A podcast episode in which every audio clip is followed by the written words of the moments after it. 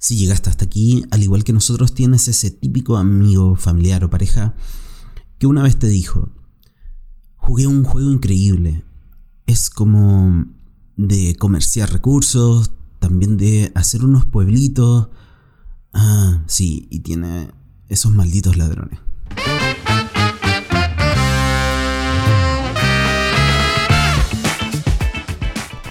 Damos la bienvenida a un podcast realizado por Debir llamado Manual de Supervivencia Lúdica, donde hablaremos de la pasión de jugar juegos de mesa, cartas, rol, miniaturas y todo lo que esta maravillosa industria tiene para ofrecer.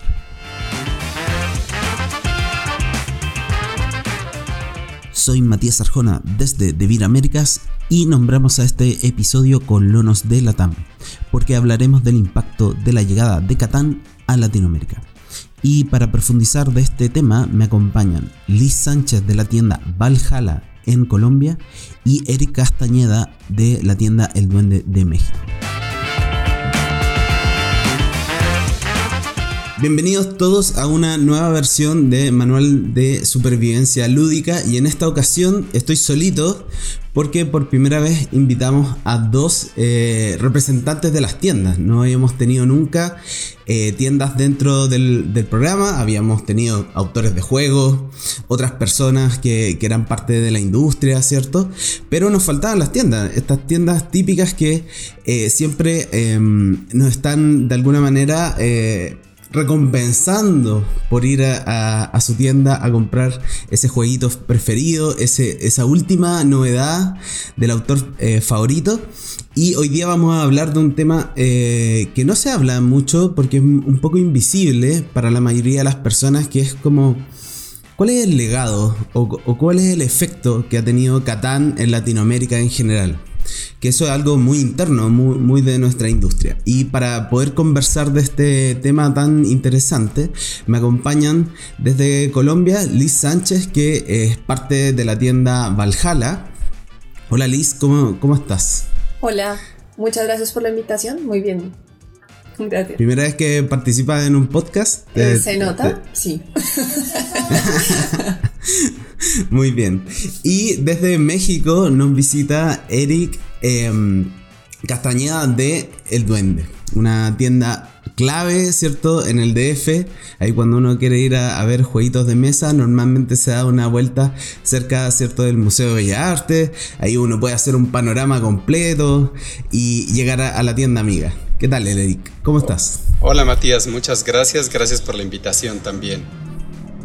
Muy contento de estar aquí. ¿Ustedes habían escuchado el podcast alguna vez? ¿Sabían que teníamos este proyecto underground secreto entre medio? Sí, sí, ya los había escuchado. Eh, me reí un poco cuando hacen las apuestas. Me parece como interesante ver, ver cómo apuestan a quién juega mejor y bueno, es, es divertido. Esa parte me pareció muy divertida. Bueno, como la, como la vida real, ¿cierto? sí, por eso es tan divertido. Y más cuando se apuesta y no sabe que no va a ganar. en tu caso, Eric, ¿habías escuchado el podcast? ¿Habías participado alguna vez en algún podcast? Eh, sí, ya había participado en algunos, me han invitado y bueno, no conocía este que ustedes están haciendo, Matías, pero eh, no te creas, también siempre es padre como enterarte de algo que están haciendo otras personas y de repente pues descubres y escuchas como algunos episodios y te llevas como muy gratas sorpresas normalmente y seguro que eso va a pasar con este podcast.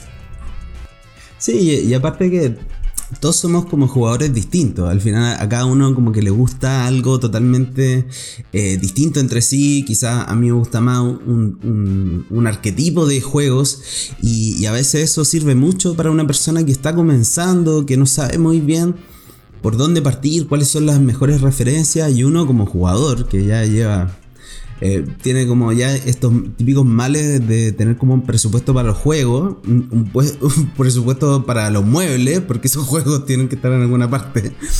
Y eh, necesita ese feedback, necesita ese feeling, ¿cierto? Eh, tan cercano. Y, es también lo que les pasa a ustedes muchas veces cuando una persona se acerca al mesón, que es una persona nueva y quiere integrarse y necesita como mucha información de, lo que se trata todo esto. Y mm, me gustaría saber un poco primero ¿cómo fue que ustedes llegaron a, este rubro? Porque quizá a uno le gustan, qué sé yo, los videojuegos y de repente llega alguien random y te dice, oye, jugué una cuestión muy buena y a un juego de mesa. Espérate, ¿cómo, cómo, cómo? ¿Qué, cómo dice? ¿Qué dijo? en tu caso, Liz, ¿cómo, ¿cómo llegaste a este rubro? ¿Qué, ¿Qué fue lo que te llamó? Pues la verdad, desde chiquita, en mi casa se jugaban juegos de mesa a mis papás les fascinan los juegos, o sea, soy una familia en ese aspecto poco tradicional colombiana, porque nosotros todos los fines de semana jugábamos juegos. Sí, mi papá viajaba y traía juegos, entonces siempre tuve como un poquito más de referencia de juegos de mesa.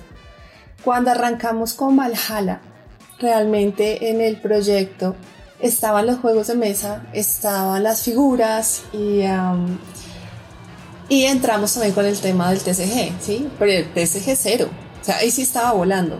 Entonces empecé a conocer un poco más, sí, conocía de juegos, pero pues obvio no conocía tanta variedad de juegos, sino los más básicos jugados acá y uno que otro de afuera, pero muy pocos juegos. Entonces cuando arrancamos con la tienda fue, fue un momento como de abrir y decir, wow, acá es como ver una, siempre ver la película blanco y negro y empezar a ver un mundo de colores. Entonces realmente cuando arranqué con los juegos de mesa me enamoré eh, puedo decir que sí, soy una enamorada de los juegos de mesa y por lo mismo los, los sigo manejando y creo que seguiré muchos más años trabajando con, con este tema porque me encanta.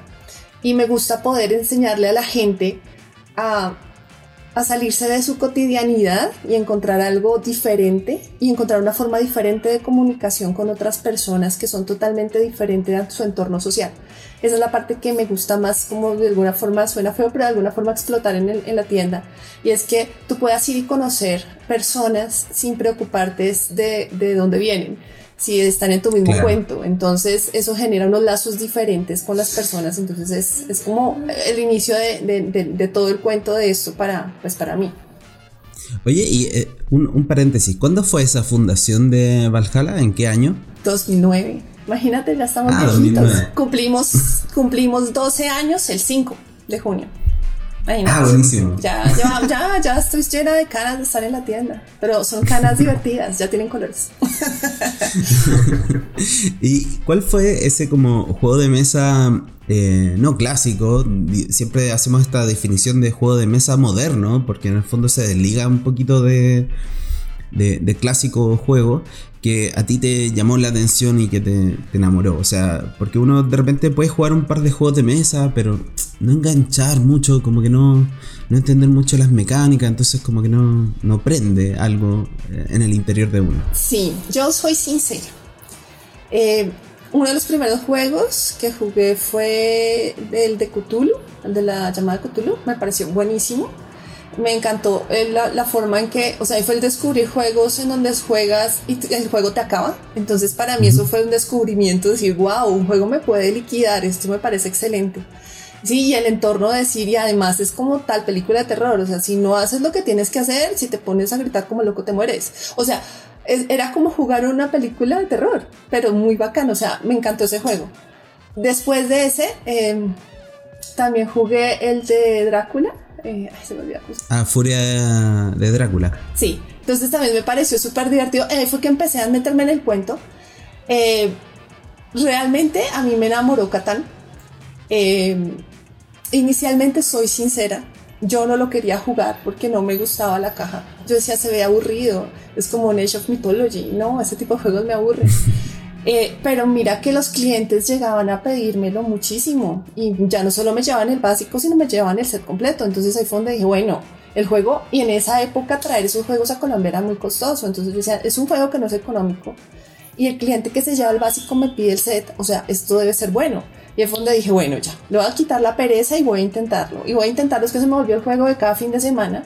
Y hoy día, si no tengo tiempo igual, lo juego por lo menos una vez al mes. Entonces es, es realmente este picante. Y pues realmente aquí en Colombia nos gustan mucho los juegos de apuesta, nos gustan mucho los juegos de reto, de competir. Sí, somos como muy de, de eso, de sentir el picante de las cosas. Entonces, Catán es es para mí el juego número uno en ese aspecto aquí. Y en, tu caso, Eric, ¿cómo fue tu acercamiento al mundo de los juegos de mesa? ¿Qué, pasó en, ese Eric de ese momento, en el, tiempo? Pues básicamente fue a través de un, de un amigo que eh, trabajaba en una tienda muy famosa en ese entonces de aquí de la Ciudad de México. La tienda se llamaba Arlequín.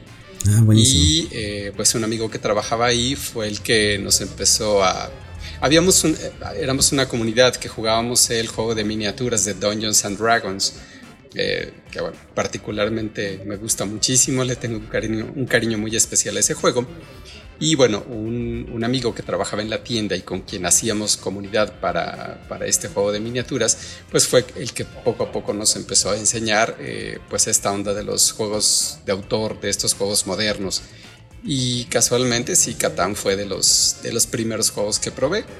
Eh, no sé si algún otro, posiblemente Carcassonne, no sé, no lo recuerdo, pero Catán lo recuerdo. Ciertamente fue de los primeros que probé.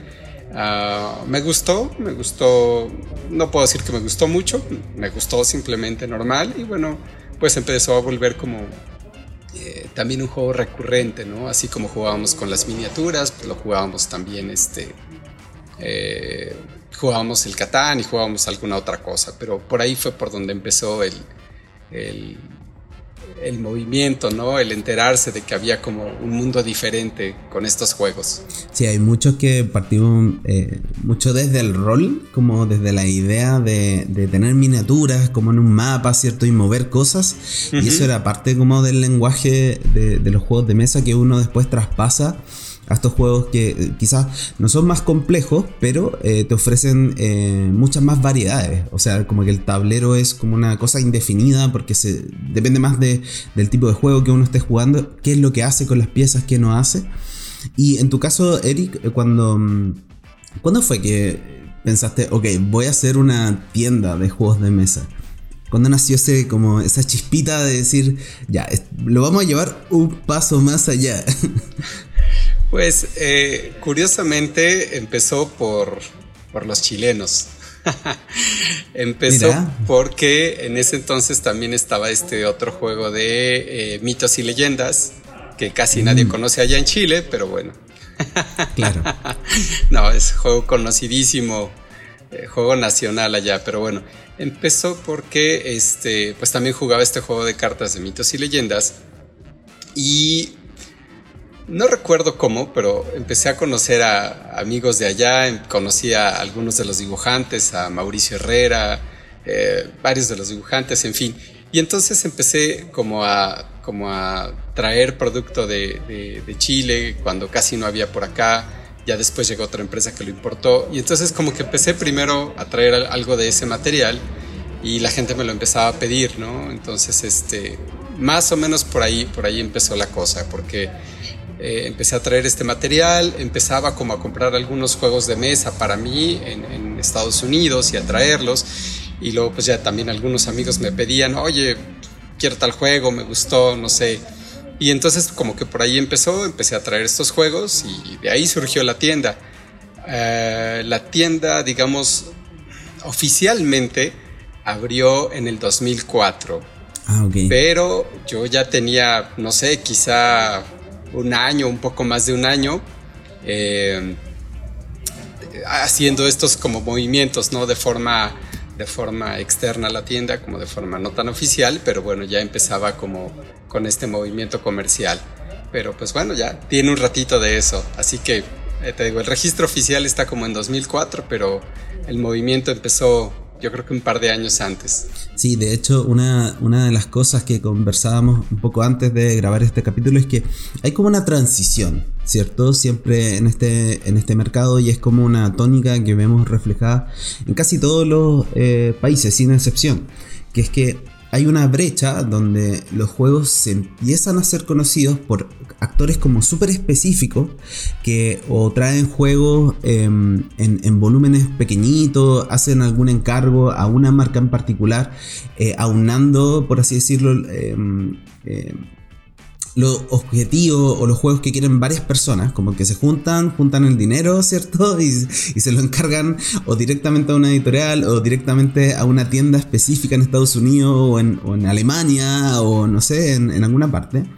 Y eso es como un poco el reflejo de, desde los 90 hasta principios del 2000 prácticamente, que no existía distribución, que no, existía como la posibilidad de que tú pudieras estar en una, tienda, en una ciudad chiquitita y que cerca tuyo... Em, hubiese una tienda que tuviese el juego que tú necesitas. Eh, y, eso a veces se nos olvida, porque acá los tres siendo jugadores en, ese momento, no trabajadores de la industria, por así decirlo, también recurríamos a ese amigo que viajaba, oye, eh, tráete esta cosita, es chiquitita, y ahí está Gloomhaven, 11 kilos, como un volumen gigante y cosas así. Em, que yo creo que muchos de los que eh, están escuchando tuvieron que recurrir en algún momento a personas específicas, comunidades, ¿cierto? O, algún actor intermedio antes de que existiera el, eh, la tienda especializada en juegos de mesa. Entonces, ustedes antes de, hacer sus tiendas, ¿Cuáles eran los métodos que ocupaban o dónde encontraban juegos de mesa en sus países que fueran interesantes para ustedes?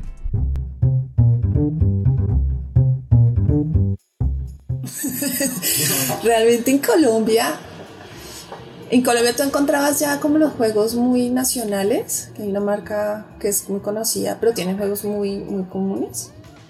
Y mm, realmente aquí en Colombia empezó a moverse el tema de conseguir cosas diferentes a través de la librería francesa, que ellos nos ah, llevan ya como 10 años más.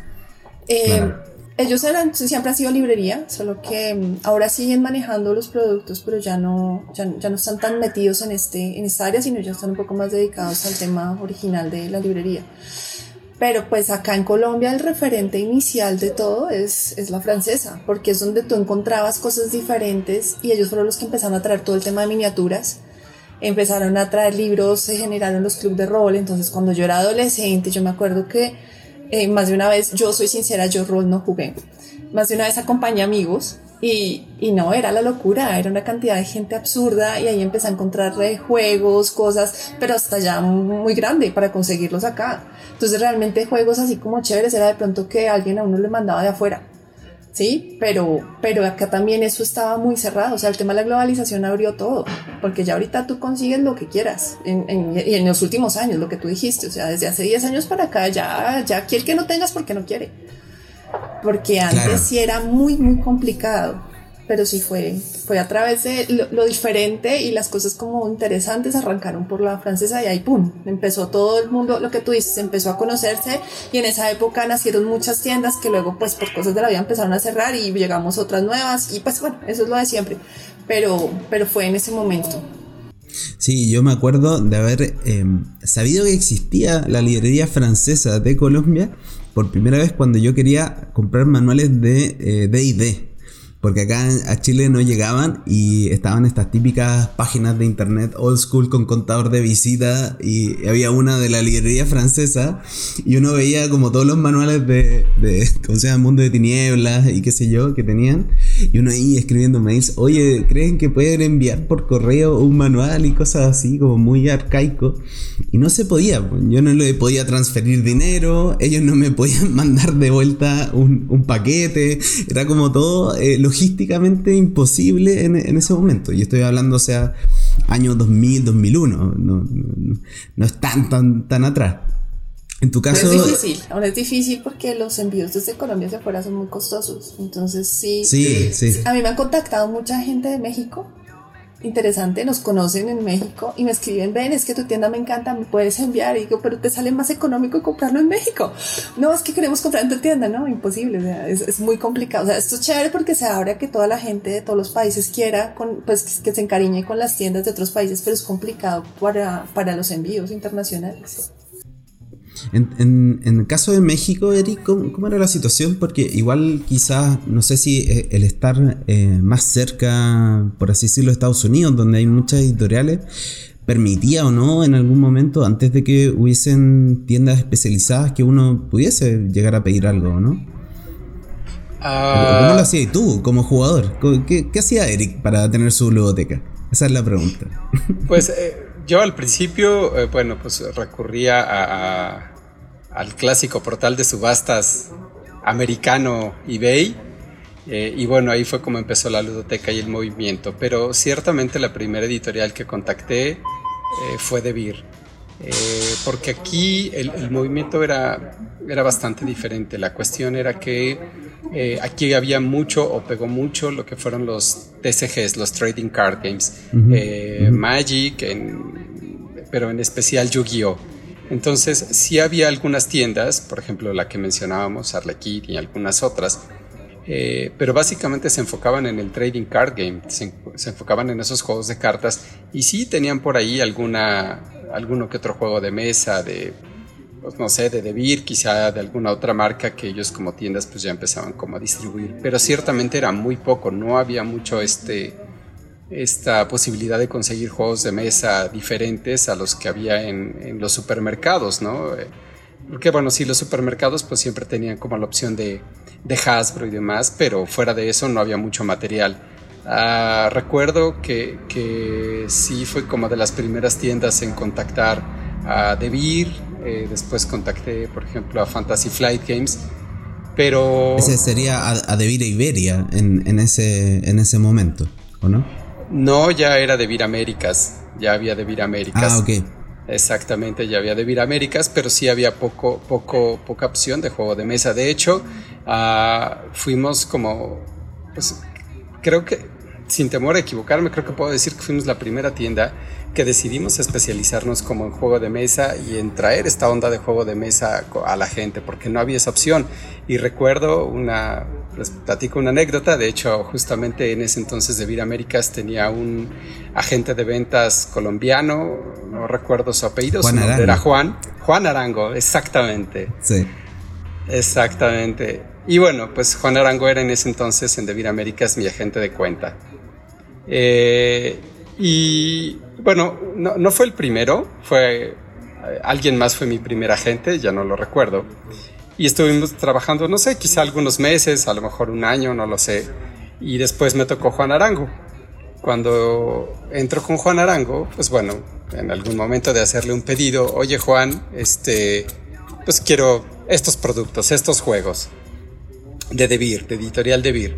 Y, ok, sí, claro, Eric, muy bien. Oye, Eric, eh, no veo aquí en el sistema, no veo tu preorden de Magic, de la expansión en cuestión, la expansión de línea. Eh, no, Juan, es que yo no vendo Magic, yo vendo juegos de mesa. Mm. ¿Cómo? No te lo puedo creer. ¿Cómo que no vendes Magic? ¿Vendes juegos de mesa? Sí, Juan, vendo juegos de mesa y vendo Dungeons and Dragons, las miniaturas. No vendo, no vendo TCGs, no vendo Yugi, no vendo Magic.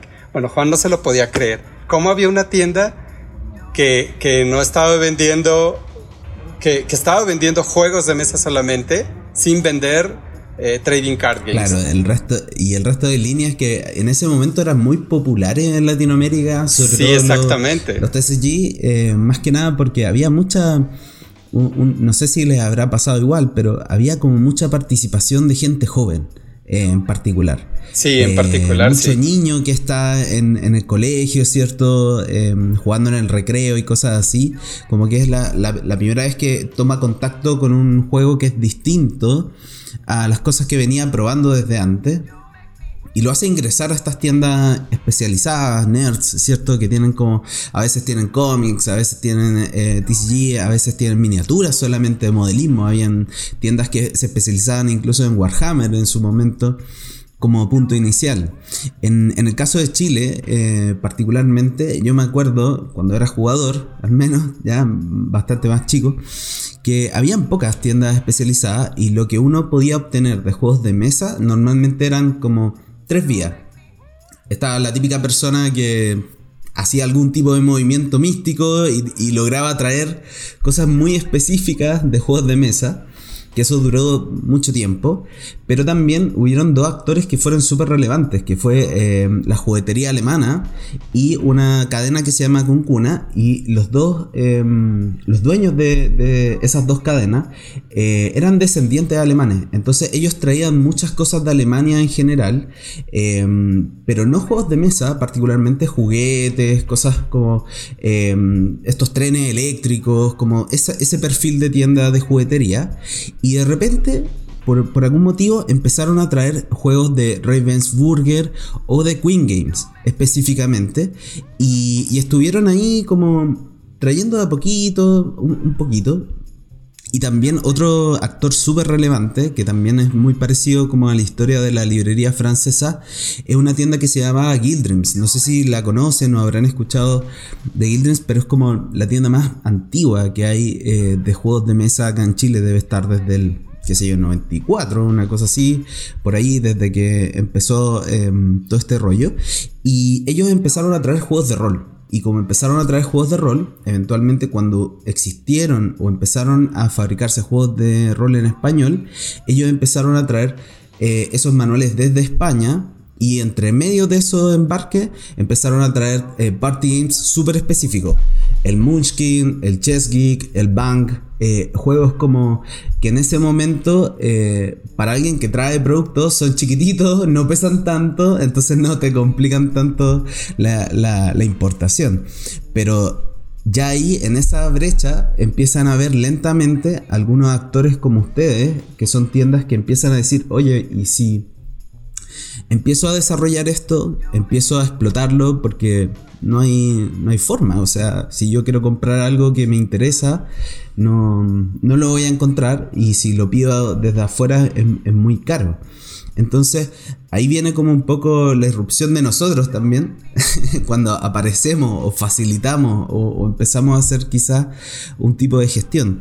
Pero mm, una, una de las cosas que les quería consultar era ¿Cuándo empieza en, sus mercados como esta idea de, de Catán como un punto de partida eh, casi que hasta cierto punto obligatorio para muchas personas, como que es el, juego ancla? ¿En qué, ¿En qué minuto parte en, tu caso, Eric? ¿Cuándo empieza a Catán llega gente de manera orgánica, así como a preguntar o, o, qué sé yo. Es que es que pasa algo, Matías. Catán siempre ha estado ahí. No es que empezar en algún momento. Es que desde que yo lo recuerdo, Catán siempre ha estado ahí. Y Catán estaba, o sea, desde que, desde antes de que yo fuera a tienda, eh, te decía de, mi amigo que, trabajaba en Arlequín y nos empezó a enseñar y Catán ya estaba ahí.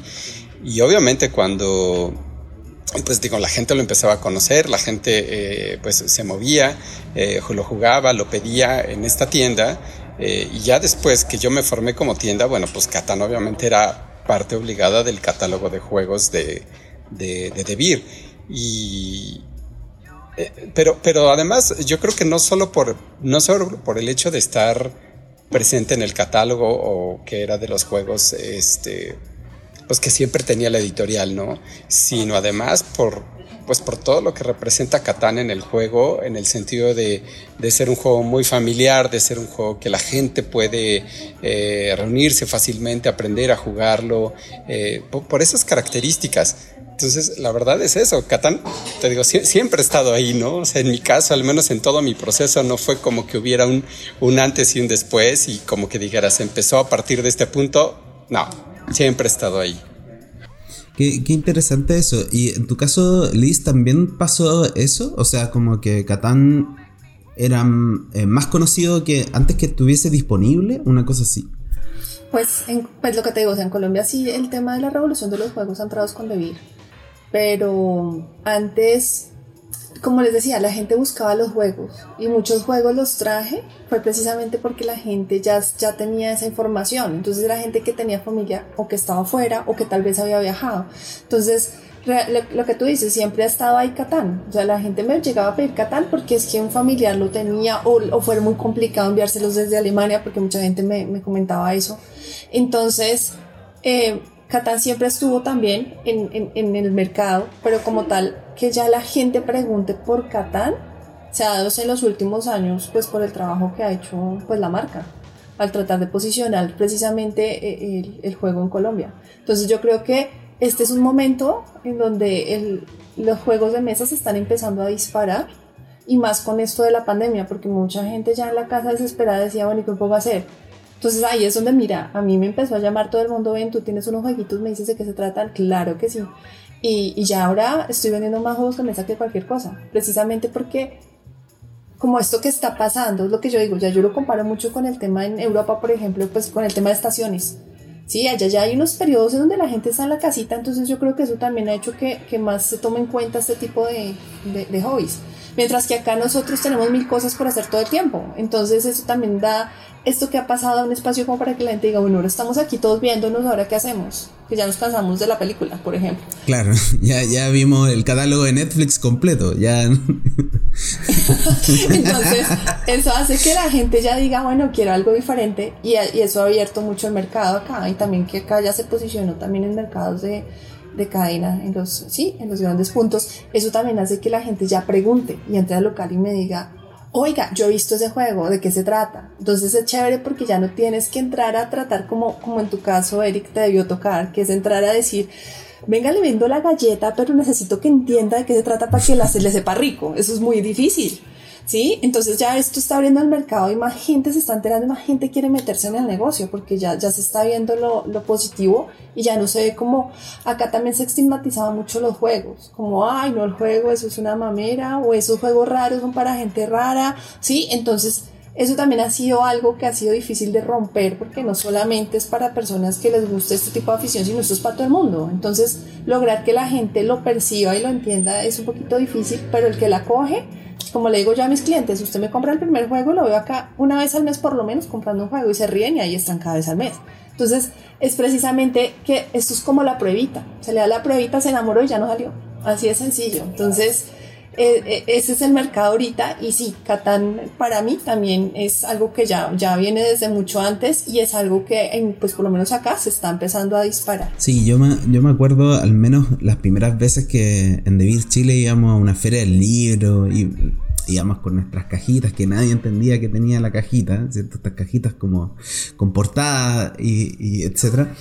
Y habían como dos tipos de personas. La, la persona que conocía Catán o algún juego en particular que se iba derecho al stand así y empezaba a preguntar porque había sido como un momento de, iluminación para esa persona, porque esa persona tenía ganas de tener ese juego, pero no podía tenerlo, entonces era como muy importante para la vida de esa persona, como que nosotros estuviésemos ahí en ese momento, y entendía todo el background que hay detrás, pero hay, habían personas que miraban con mucha curiosidad este tema de los juegos, precisamente por lo que decía Liz, porque en el fondo estaba... Em, que a uno le digan que se va a sentar en una mesa a jugar un juego de mesa, para muchas personas es como algo muy old school.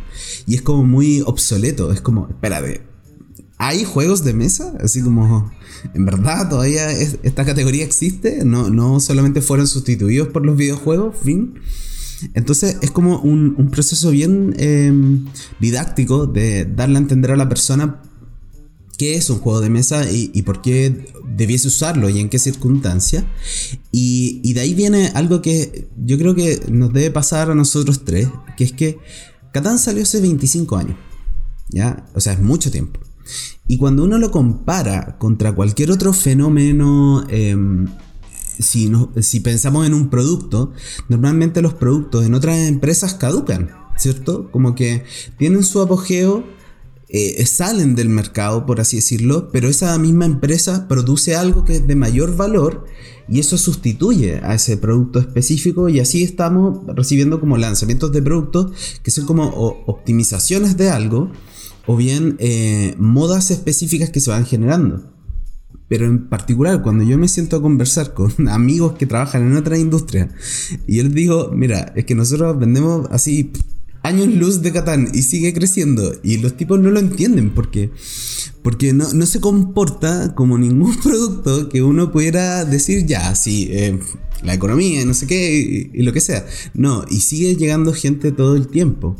Entonces, eh, ¿por qué creen que eso pasa? ¿Qué, qué, qué, qué tiene este juego que, que hace que incluso, a pesar de que progresa el tiempo, las personas siguen buscándolo y no buscan, no sé, el mejor juego del año del 2020 eh, como referencia quizás desde la fama o cosas así. No sé si quieres eh, partir tú, Eric. Eh, sí. ¿Cuál es tu feeling? Así como... Pues, ¿qué, pasa? ¿Qué, ¿Qué, está pasando acá? ¿Qué pasa? Bueno, Catán Catán sigue vigente por, por, creo que, no sé, bueno, se me ocurren dos, dos buenos factores que seguro hay mucho más, pero bueno, uno, eh, la, lo que comentábamos, la facilidad de juego que tiene. Eh, es un juego muy familiar, es un juego que cualquier persona de la familia puede jugar prácticamente desde cualquier edad. Yo personalmente lo he jugado con chiquitines de 7 años que obviamente no tienen la capacidad de ver una estrategia para ganar pero sí son lo suficientemente aptos para tomar su turno por ellos mismos, para decidir qué van a comprar, en qué se van a gastar sus materias, para ganarse sus materias cuando cae la tirada del dado. Entonces eso para un niño está fantástico, o sea, no, tiene que tener a un adulto atrás de él para poderlo jugar, puede jugarlo él por, por sí mismo. Y obviamente de ahí, pues en un rango de edades altísimo, ¿no? O sea, personas de, pues creo que lo más que lo he jugado es como con personas de 60 quizá, que también, digo, a lo mejor les toma un poquito de tiempo tomar ahí un par de decisiones, pero bueno, pueden jugarlo, es muy, es muy fácil de jugar. Entonces yo creo que esa facilidad de juego que tiene, al mismo tiempo que se equilibra con, con una buena dosis de estrategia, el que te emociona este, estar como pues construyendo, desarrollando, eh, es, es una serie de combinaciones de sentimientos, de facilidad de juego que tiene Catán y que, pues, pocos juegos han, como eh, logrado eh, han logrado tener y además por otro lado pues que bueno obviamente esta, esta, parte o este mundo de los juegos se sigue conociendo y se sigue abriendo. Entonces, cada vez más gente está entrando a jugar, cada vez más gente los está conociendo y pues desde luego, bueno, obviamente pues, conocen Catán, compran Catán y pues Catán sigue creciendo y se sigue moviendo en el mercado. Creo que yo podría mencionar esos dos factores, te digo, seguro hay algunos más que se me van, pero bueno, creo que esos, eh, al menos aquí en México es lo que veo y es por lo que en experiencia propia sé que por eso se sigue moviendo y sigue creciendo. En tu caso, Liz, justo al principio hablabas también de ese feeling que tiene la persona cuando descubre Catán, como que lo empieza a entender, ¿cierto? ¿Qué, ¿Qué, es lo que sientes que es como lo más potente que hace que Catán siga ahí vigente en, en, esa experiencia de juego? Pues yo creo que yo creo que se ha mantenido porque es una trama simple, real, que es la historia de lo que hacemos porque es nuestra forma de comercio, o sea, todo es un intercambio. ¿Sí? Y, y yo creo que todos por naturaleza tenemos, tenemos el tema de, de, ser comerciales, de mirar cómo, cómo vendemos, cómo nos vendemos como personas, cómo vendemos cualquier cosa. ¿sí? Entonces, eh, Catán es eso para mí. O sea, en Catán tú simplemente dices, bueno, todo va a cambiar porque, o sea, yo necesito ganar y todos tenemos esa fijación de queremos llegar allá. Entonces, ¿cómo, cómo lo logro, cierto? Entonces, yo creo que lo interesante es que es un juego de intercambio pero tiene lo que te decía el picante, porque el ladrón es lo que hace que aquí a mí me digan el juego se ve chévere. O sea, el juego está divertido. Pero cuando les digo, y ahora vean la mejor parte, tenemos este ladrón que es un mañoso. ¿Por qué? Porque si cae acá nos daña a todos. Pero como cayó al lado mío es mi amigo ahorita y entonces me va a ayudar a que el otro me dé lo que yo necesito. Entonces es como esa dinámica y el mostrar que es un juego que, que no se vara. O es un juego que no es rutinario. Es un juego que siempre eh, está tan bien diseñado que, que, exacto, o sea, el juego nunca se, nunca se daña. Y así alguien quiera tirárselo, no se puede. ¿Sí? Y el tiempo también es otro tema. O sea, es un, es un juego que dura aproximadamente una hora. Bueno, en el básico, por lo menos tú sabes que es una hora y diez, hora y veinte. Hasta ahí llegó. O sea, he hecho todas las pruebas para mirar tiempo. Y efectivamente esos tiempos no se pasa así la gente haga maña, así se juegue como más rápido. O sea, es un tiempo que, el juego está diseñado para que además estés dentro de esos tiempos. Y eso también es muy atractivo para la gente porque ya sabe cuánto tiempo va va a invertir en, en, ese, en ese espacio eh, pues con los amigos o con la familia. Es versátil precisamente por lo que tú comentabas, Eric, y es que es un juego que lo puede jugar la familia, lo puede jugar los amigos, lo puede jugar uno con quien quiera. ¿Sí? Y hay muchos juegos que tienen la línea de que, que tienen esos factores que me parecen súper chéveres porque no, no, no se limita a solamente voy a jugar con tal persona o vamos a jugar en determinados espacios, sino puedo, puedo mostrar el juego a cualquiera y cualquiera lo va, lo va, lo va, ¿qué? Lo va, lo va a jugar y se va a divertir, ¿sí? Pero yo creo que es como, uno dice, Monopoly es un juego clásico y Monopoly todo el mundo lo conoce. Monopoly es chévere, pero tú lo juegas una vez y lo dejas guardado eternamente y vuelves y lo sacas para recordarlo. y ya, en cambio Catán es como, bueno, volvamos a hacerle porque es que es el picante de poder ver cómo es que hago para que logre que él, que él me suelte lo que yo quiera, ¿sí?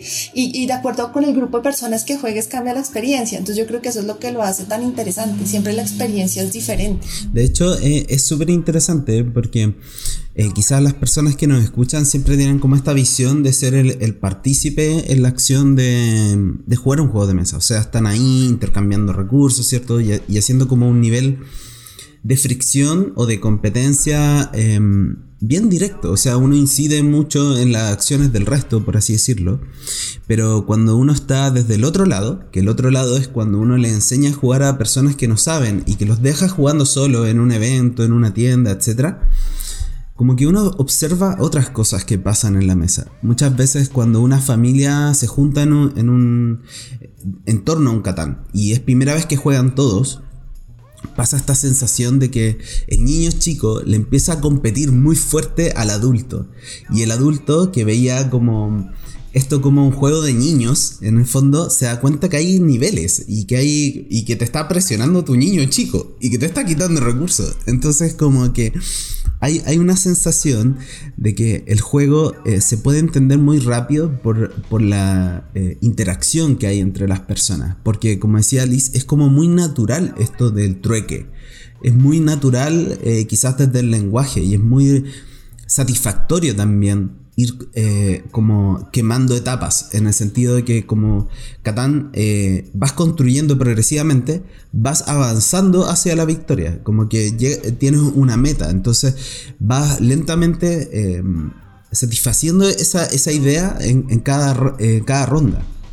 Y creo que una de las cosas que me llama la atención, particularmente de Catán, dejando de lado el básico, es em, Quizás que, a diferencia de otros autores, las expansiones de Catán eh, en algunos casos son muy radicales con el juego. O sea, le ponen unas capas de, complejidad o, de uso de, la misma idea central, que es como esta idea de comerciar y construir, pero lo, llevan hacia otra experiencia totalmente distinta, como en el caso de eh, Piratas y Exploradores o la que me yo creo que siento que no hay, no hay una expansión mejor que la de Mercaderes y Bárbaros, porque es como una, un, set de mini expansiones que te dan eh, mucho más juego.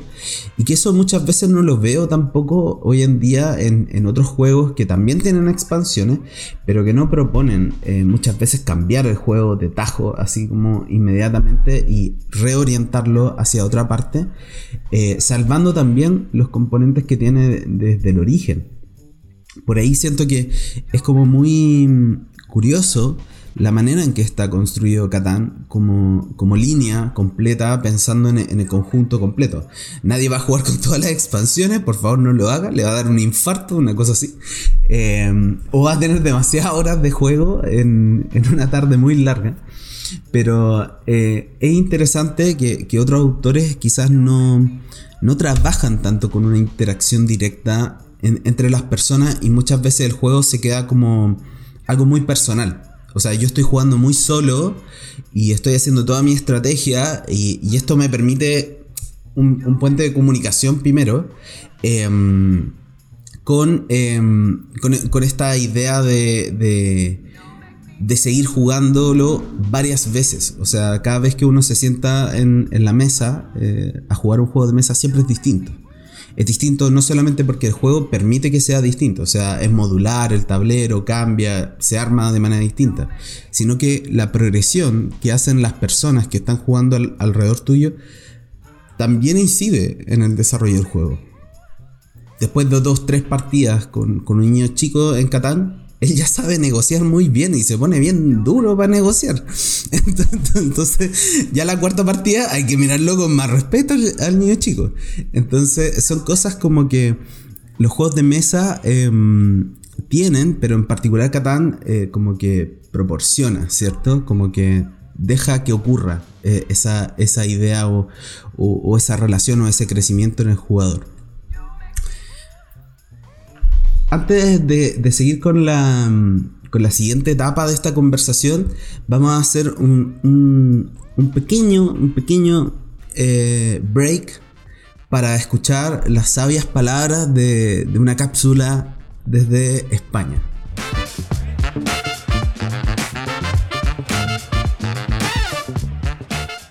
Pues hola, soy Joaquín Dorca.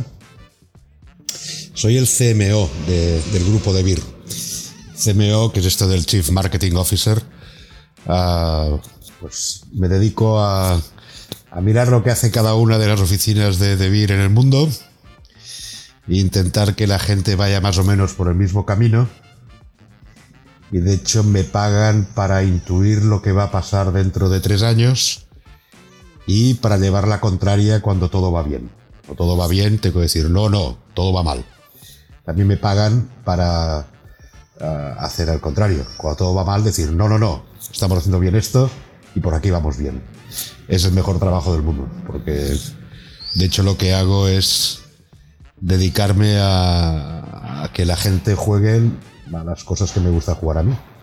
Es cuanto más gente hay jugando, más oportunidades tengo de jugar con más personas distintas sobre Catán, que es de lo que estamos hablando ahora, yo tengo colgado aquí en, mi despacho en Barcelona una carta de Cosmos del año 97 diciéndome que está muy bien que, quiera coger los derechos de Catán, pero que ya los tenían unos señores de Portugal. Y estamos hablando de los derechos en, en español. Así estaban las cosas. Ah, después de mucho perseverar y de hacer otros juegos, como El Señor de los Anillos, de Ninja, Cosmos tuvo a bien cedernos los derechos y nos encontramos en que, con que Catan ya era un juego que tenía siete años, porque esto fue en el año 2002. Ya se había vendido en el mercado. Ah, no había funcionado demasiado bien Ah, y estaba todo por hacer.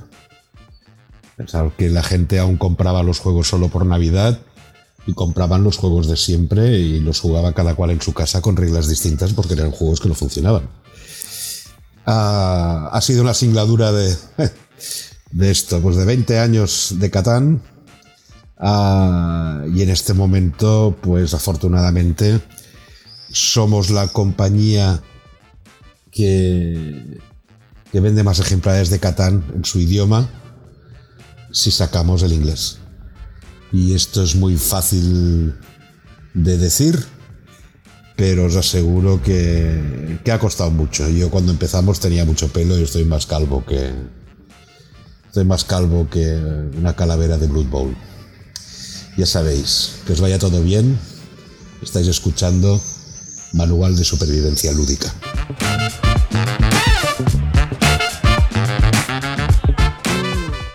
Ahí Joaquín Dorca nos, contaba un poquito de, mm, de, la historia que hay detrás de tratar de conseguir Catán y tratar de editarlo y, que los procesos son mucho más largos de lo que uno cree.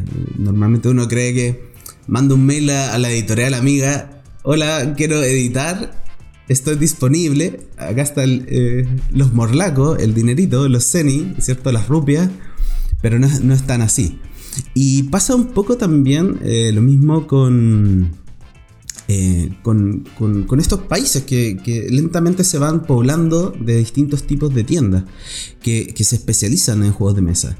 Em, ¿Ustedes sienten, cuáles creen que son eh, actores que han permitido que la industria se desarrolle?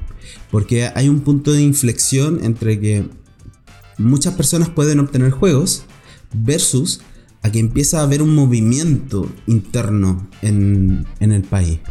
No sé si eh, pudieran comentarnos un poco de cuáles creen que son eh, comunidades, empresas, otras personas que están haciendo que, este rubro completo se levante en, sus países. No sé, Eric, si, quisieras eh, comentarlo tú. Sí, pues realmente yo creo que este es un movimiento que se ha dado con, base en, actuaciones muy particulares desde abajo. Y básicamente pues estos son los núcleos familiares o los, los núcleos de amigos. Porque bueno, eh, a final de cuentas ellos son quienes primero se llevan la experiencia del juego y empiezan, como bien decía Liz, a comprar, ¿no? Les gusta el juego y mes con mes, bueno, regresan y están ahí. Y esto, bueno, pues es como una bola de nieve que se empieza a hacer más grande, porque ese amigo que, esa persona que vino y que compró Catán o que compró algún otro juego, pues obviamente va, lo juega con su familia, lo juega con sus amigos, y pues obviamente de ahí se empieza a hacer la bola de nieve más grande y entonces los amigos también les gustó, también consiguen el juego en cuestión y a su vez lo empiezan a jugar pues con su propia comunidad cada uno y esto se empieza a extender.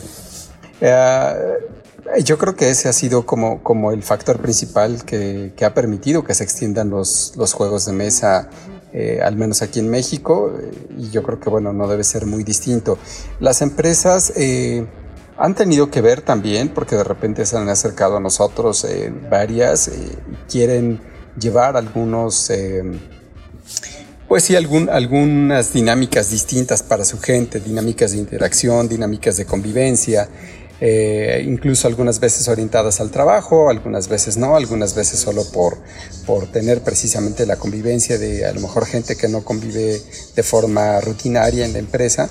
Eh, y yo creo que, bueno, también ha sido un, factor a tomar en cuenta, pero creo que en mucho menor proporción que, el boca a boca y el mesa a mesa de las familias y de los amigos. Y en el caso, por ejemplo, de la producción eh, de juegos, también autores, eh, ¿has notado que hay como un, no sé si una agrupación, gremio o algo similar que sea como de autores de juegos de mesa en México que estén también creando de alguna manera nuevas propuestas, están llegando a nuevos lugares, están haciendo como porque eso también aporta. Una cosa es que existan tiendas y uno pudiera, pudiera comprar en cualquier parte, pero también hay organizaciones que a veces hacen ese enlace eh, cultural con colegios o a veces incluso con el gobierno, muchas veces como para articular proyectos y cosas así. Sí, por supuesto que sí. Eh, por supuesto que hay muchos más factores, porque sí en ese tienes toda la razón. Eh, efectivamente, sí empieza a haber ya una comunidad de desarrolladores de juegos de mesa, eh, empieza a haber gente que se empieza a, interesar por, por, evitar el juego, a lo mejor por meterse al negocio. Obviamente se mete al negocio, se crean más tiendas, los desarrolladores pues empiezan a a crear comunidad para sus testeos, eh, la misma comunidad empieza a darle vuelta a esto y la gente incluso que ahora empieza a hacer también contenidos. Los contenidos eh, tradicionalmente, bueno, pues eh, seguía, en México al menos seguíamos mucho los, los, o la gente seguía mucho los medios de España, a los desarrolladores de, de contenido de España, pero bueno, también ahora en México se está desarrollando mucho contenido, hay mucha gente ahora con canales de YouTube, con blogs, eh, demás, que, este, que bueno, obviamente están creando también una difusión de los juegos de la industria y que le están haciendo crecer, ¿no? Este, obviamente facilitando información, haciendo que la gente los conozca más y que la gente se vaya interesando poco a poco. Yo creo que sí, en ese sentido, bueno, son varios eh, actores, yo creo que no hay, no hay como, como atribución solamente para uno en particular, y sí, bueno, efectivamente hay varios actores haciendo que esta comunidad crezca y que se desarrolle más. Desarrolladores, creadores de contenido, eh, nuevos autores, nuevas editoriales también, porque hay el surgimiento de muchísimas editoriales nuevas que todos hemos visto, tanto en Europa, en Estados Unidos, eh, canales de fondeo, Kickstarter, obviamente. Entonces sí, los actores son muchos, gracias a quienes está incrementando todo, toda la expansión de la industria. definitivamente hay como también un hecho relevante, que es eh, la generación de eh, contenido local. Que mm, no solamente pensando en un, canal de YouTube, sino en levantar eh, juegos que tienen desde el patrimonio local, histórico, cultural, ciertos em, ciertos patrones que lo podemos trasladar a, un juego de mesa específico. No sé, Liz, en, Colombia, ¿cómo observas cuáles son como los actores principales que también, eh, al margen de tener Catán en el mercado y, qué sé yo, y ir como colonizando eh, Colombia, ¿cierto? Eh, aportaron a ese, a ese flujo, aportaron a ese, a ese estado actual, que es pujante en el fondo. Pues bueno, yo creo que, o sea, ya así como abriendo un poquito más el espectro, yo creo que en Colombia sí, sí el tema de la globalización ha influido mucho. más que cualquier cosa. ¿Por qué? Porque en Colombia siempre hemos sido apostadores jugadores, buscar siempre lo divertido, ¿sí? Entonces, mm, aquí también tiene mucho que ver el que todos crecimos en casas que acá el que no sepa qué es jugar un parque en familia es porque no es colombiano, o sea, es, una, es un tema natural en Colombia. Entonces, ya, ya los, los, chiquitos que estamos grandes empezamos a buscar más alternativas diferentes y encontramos pues todo lo que hay pues, en la actualidad ya, ya, ya que ha entrado al país. Eh, yo creo que, que sí tiene mucho que ver el... Um, ¿El qué? El, el, el, tema familiar. O sea, yo creo que lo, lo primero entra por ahí, acá. Pero también aquí desde hace muchos años, o sea, también desde que, también desde que estaba, por ahí también desde el 2000 yo le pongo, empezó mucha gente también a interesarse en el tema en Colombia y empezaron también a crear algunas empresas de, de juegos. Pero pues acá no se veía como, no se tenían los, los respaldos. Sí, en este momento ya, ya se ve muy diferente y se le ve una proyección muy diferente a que el jueguito no es perder el tiempo, sino es todo un mundo de, de, de, de educación. Entonces, ya ahorita eh, hasta el mismo Estado está empezando a apoyar esos proyectos. ¿sí? Ya las bibliotecas públicas les interesa tener juegos. Entonces, creo que ahorita eh, estamos en lo que tú dices, estamos nosotros en ese momento del boom, en donde empieza a abrirse el mercado de muchas maneras. Y, y pues tenemos, por ejemplo, acá ya hay tres, tres pues que yo conozco, ¿no? Tres marcas que, que también han trabajado duro muchos años para posicionar sus juegos y que al entrar todas estas nuevas, nuevas marcas, eh, se han obligado a mejorar su calidad de juegos, en la calidad de, la presentación física y también los contenidos. Entonces, como que mucha gente se está interesando, mucha gente que tenía su sueño de hacer sus juegos, se está dando esa oportunidad para empezar a explotar todo este mercado. Entonces, yo creo que que sí ha, ha, sido como un impulso externo lo que ha hecho que, que Colombia se dispare en el tema de, de, los juegos de mesa. Pero pues naturalmente desde la emoción de, de, del entretenimiento sano en casa, ¿sí?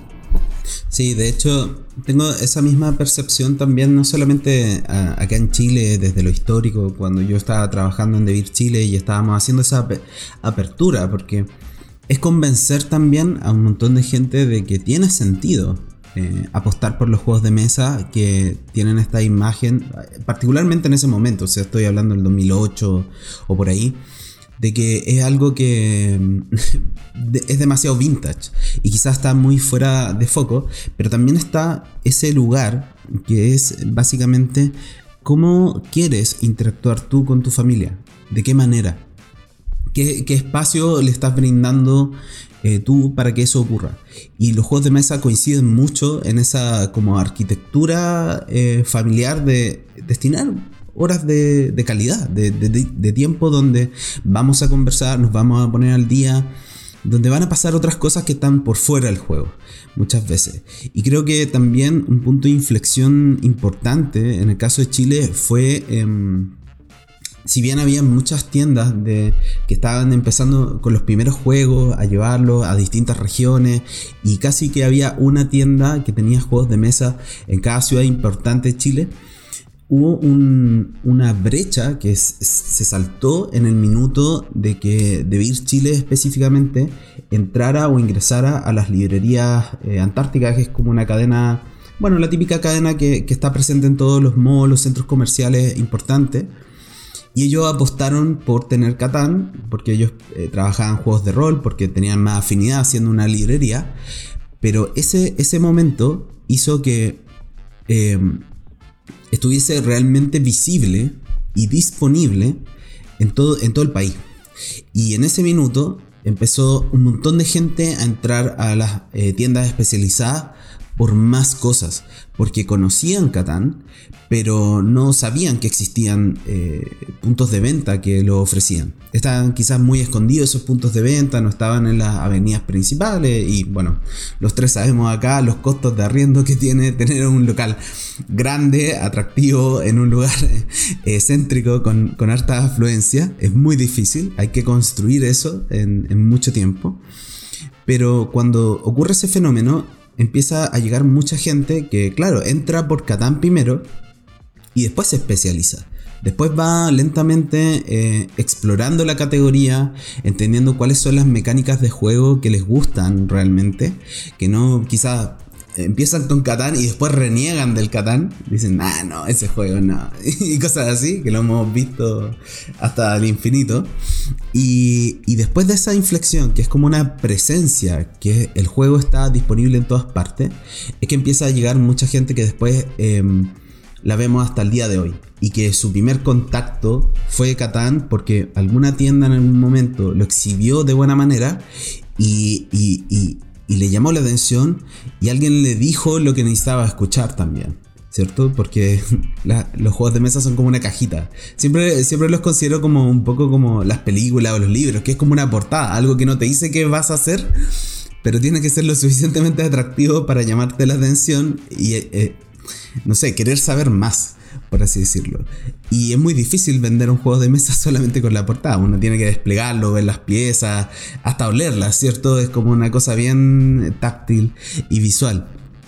Pero ahí siento que hay muchos actores eh, siempre participando, comunidades que hacían eventos, gente que em, trataba de articular una biblioteca, o sea, una biblioteca en una biblioteca pública, por ejemplo, o organizaciones que trataban de meter los juegos de mesa desde el principio educativo hacia los colegios y lentamente todo eso sumando al esfuerzo de las tiendas, al esfuerzo de distribuidores o al esfuerzo incluso de creadores de, juegos de mesa, que en particular en Chile hay como dos organizaciones. Está la organización de creadores de juegos de mesa, por una parte, que es solamente autores, y otra que es eh, sobre... Eh, las empresas que están tratando de crear juegos, o sea, de imprimirlos o de traerlos, ¿ya?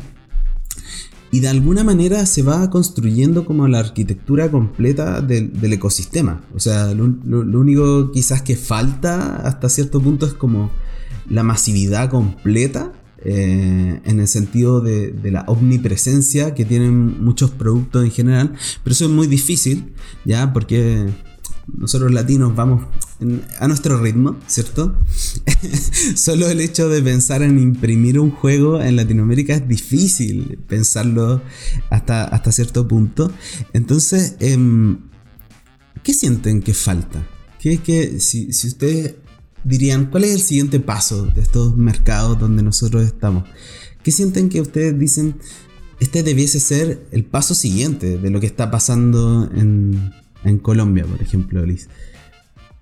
¿Lo has pensado alguna vez? Como, ¿qué nos falta para llegar así a, generar el contenido, a, hacer un, no sé, a tener incluso marcas locales que están produciendo buenos títulos que compiten a la par con, no sé, con, algo que pasa afuera? Yo creo que introducir un poco más el tema en la educación. Y estamos en ese proceso Sí, ahorita, bueno, pues precisamente mis, mis chiquitos los tengo en un, en un colegio diferente a lo tradicional y mi chiquito tiene seis y el proyecto de primer trimestre es cómo crear y desarrollar un juego de mesa. Me causó mucha gracia porque dije, ¿qué, qué es esto? Y empezamos a mirarlo y súper interesante porque es como o sea, en serio yo miraba y yo decía, ¿qué es esto? Le están enseñando al niño cómo a través de un juego pueden desarrollar todo el pensamiento y toda la organización de ideas. O sea, me pareció súper bacano. Y eso lo están empezando a poner en los colegios ahorita, porque ya se dieron cuenta de la importancia de, la, de, aprender jugando. Entonces, yo creo que, que vamos por ese camino, lento pero seguro. Sí, entonces, sí, es cierto. No lento, pero seguro lo que tú dices, los latinos nos cuesta, pero entonces yo creo que, que es un poquito más de impulso en esa área para que, para que se dispare. Y, y como te digo, yo creo que estamos en ese camino y yo le pongo poco tiempo porque realmente nosotros somos de algo nos apasiona y nos gusta, ya, entramos en la onda. Claro. Entonces yo creo que le doy por ahí unos 4 o 5 años a que en Colombia ya esté disparado el tema de los juegos de mesa. Mira, acá estamos como la, la profecía. En, sí, vamos a ver, vamos a ver qué, si es algo buena para eso. Pero, pero mira que aquí sí hay muchos muchachos que están en proyectos de grado de universidad pensando en crear sus empresas de juegos. Entonces es interesante porque sí, ya, ya, ya ese pensamiento se abrió. Entonces sí veo como un potencial a, corto plazo. En tu caso, Eric, ¿qué, sientes que eh, está pasando en México y, debiese pasar. ¿Qué debiese pasar para llegar a, un nuevo nivel? ¿Cuánta experiencia nos falta para subir ese level? Eh, bueno, yo creo que lo que mencionó Liz es definitivamente como que una de las balas de plata de esto, que es el factor de la educación. Y bueno, la educación entre sí, los juegos y mil cosas más es fundamental para para que haya un crecimiento en muchos sentidos en la sociedad. Pero bueno, yo creo que esa es una. Y creo que otra sería, y bueno, a lo mejor aquí me voy a ver quizá un poco soñador, pero creo que haría mucha falta todavía también en, el tema de la regulación, en el tema de la legislación, porque actualmente, al menos en México, eh, los juegos de mesa como tal son un producto que está sujeto a pues a impuestos y a regulaciones como si fuera, vamos, cualquier otro producto que se esté produciendo ya, que se estuviera produciendo a nivel, eh, no sé, a un buen nivel en México y tiene una especie de impuestos como proteccionistas y cosas así, ¿no? Cuando, cuando bueno, todavía eso no ocurre. Entonces, este, creo que por ese lado también el, acceso como eh, como una regulación y un acceso eh, más fácil y menos costoso a la importación de los juegos ayudaría mucho, porque sí, de repente hay juegos aquí que, que bueno, superan demasiado, superan por mucho lo que debiera ser un juego o la, facilidad de adquisición de un juego en comparación con mercados pues como Estados Unidos o como Europa, que si bien son economías muy distintas, eh, y eso bueno lo entendemos perfecto, pero aún así aquí sigue siendo pues obviamente un artículo muy por fuera de, de una capacidad de adquisición básica, ¿no? Entonces yo creo que ese podría ser otro tema también importante para que, como dices, lleguemos a ese siguiente nivel y la gente lo pueda adquirir. Porque me parece además que, en ese sentido el juego no es algo que, que, nosotros como tiendas, eh, por ejemplo, vendamos o que tengamos que vender. La verdad es que el juego, una vez que la gente se lleva la experiencia de juego, pues solita lo compra. O sea, no es algo en lo que le tienes que insistir y eso lo sabemos muy bien, exactamente pero sí el que de repente la gente, eh, no sé, la gente que no sabe entra a la tienda y te pregunta, oye, este está súper bonito y le platicas y le llama la atención y tú le platicas y, valida que está muy bonito, como dices, aunque no lo haya jugado, pero le llama la atención y pregunta por el precio, eh, wow, wow, wow, ahí como que no cualquiera, o sea, ya no cualquiera, exacto, es una brecha y ya no cualquiera puede adquirir el juego. Este, entonces yo creo que ese, eso estaría ya, te digo, en manos de, regulación, de temas de impuestos que pudieran hacer los juegos más accesibles para más población. De hecho, creo que esos dos factores. Sí, es interesante porque es muy, muy similar a lo que nosotros en, en, la, en lo interno también pensamos. O sea, nosotros siempre que pensamos como en el desarrollo de, esta industria, porque claro, tenemos una participación también muy, muy protagónica o directa o en la incidencia o no de lo que pasa a veces en un país, porque somos un proveedor, también nos ponemos a pensar qué es lo que queremos también detrás del propósito del juego. Y, es eh, transformar, por así decirlo, a que la percepción que hay eh, socialmente de un juego sea positiva. ¿Cierto? Y que no sea visto como un ocio em, que no aporta nada a la vida de la persona, que es como un desperdicio de tiempo, sino todo lo contrario, que, tiene un propósito súper profundo en, en, el impacto de la persona, em, porque la persona se está descubriendo en la medida que juega, está poniendo sobre la mesa sus habilidades, está definiendo si puede o no eh, ocupar una habilidad y hasta dónde llega esa habilidad incluso.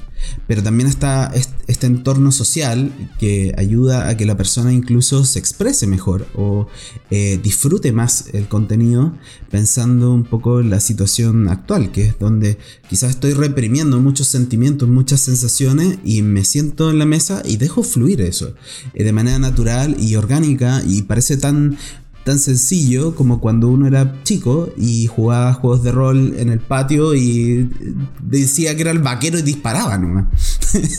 Entonces, como que esa, esa mm, transformación cultural es algo que quizá desde dentro de Debir es algo como un, pronóstico muy lejano, pero al mismo tiempo muy cercano, porque es uno que se va eh, lentamente construyendo, no solamente de, nuestra parte, sino de todas estas personas que amamos los juegos y transmitimos esa pasión hacia afuera y por eso la gente dice, en serio, y estás seguro que me conviene. y como que todas esas preguntas se van saldando y la gente apuesta por eso. Y después te agradece también de que tuviste como la paciencia o, o, la capacidad de, darle a entender de qué se trataba esto y que era justo lo que necesitaba esa persona. Que también tiene un quizás un nivel de satisfacción muy, muy alto para uno, ¿cierto? Y quizás lo comparten ustedes también cuando uno le enseña un, juego a una persona y esa persona ocupa ese juego en un contexto determinado y se vuelve muy importante ese momento en su vida. Se, vuelve muy importante porque conecta con, ese hijo que no tenía una conexión o conecta con esas eh, inseguridades que tenía esa persona y las supera incluso a través de la experiencia de juego durante muchas partidas y mucho tiempo o encuentra un lugar eh, donde se siente parte de una comunidad o se siente parte de algo mucho más em, humano y grande al mismo tiempo.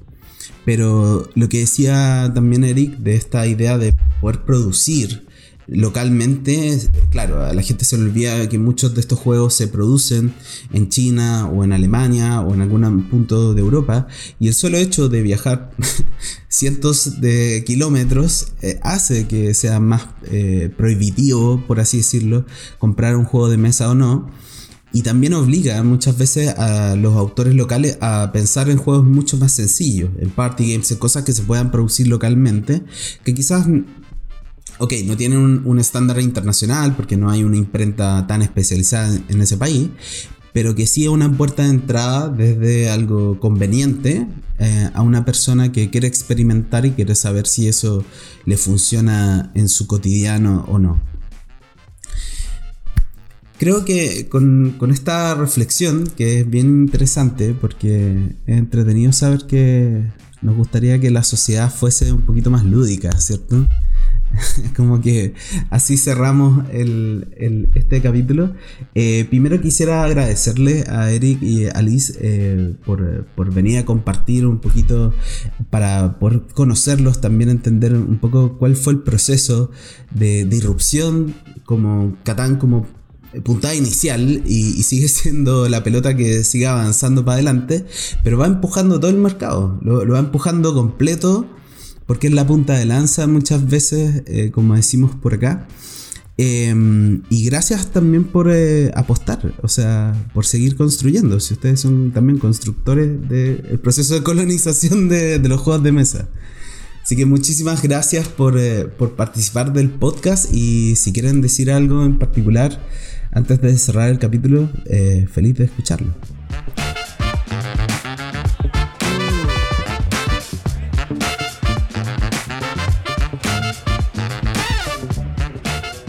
Pues eh, muchas gracias por la invitación, Matías. Encantado de participar. Eh, siempre es como muy agradable poder exponer y al mismo tiempo retroalimentarte también de lo que dice gente de otras latitudes. Entonces yo encantado, muchas gracias por la invitación y bueno, realmente lo disfruté mucho. Pues también muchísimas gracias por la invitación, un espacio interesante para mostrar un poco más de, de este mundo de los juegos y más que es una forma diferente de pensar y de sentir. Eh, vale, pues como siempre, bienvenidos a Colombia. Cuando quieran visitarnos, todos los que nos escuchen, bienvenidos en Colombia. Somos un país espectacular, con dificultades actuales, porque pues, todos sabemos que cada país tiene sus problemitas. pero, pero como siempre, en, el fondo, en el fondo creo que Latinoamérica es hermoso por la capacidad de, de amar y de tener emociones bonitas. Así que muchas gracias por este espacio y, y lo mismo, que tengan una feliz tarde, o feliz día, feliz mañana. O feliz noche para los que nos escuchan, ya están apagando el día, ¿cierto? Con, con, el podcast.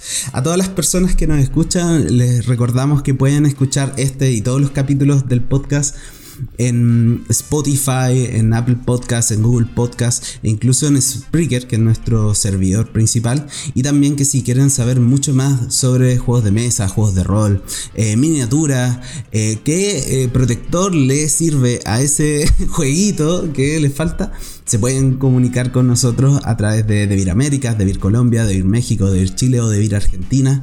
Ahí vamos a estarles respondiendo en redes sociales cualquier situación que tengan. Muchísimas gracias a todos por escucharnos y ojalá tengan una excelente semana.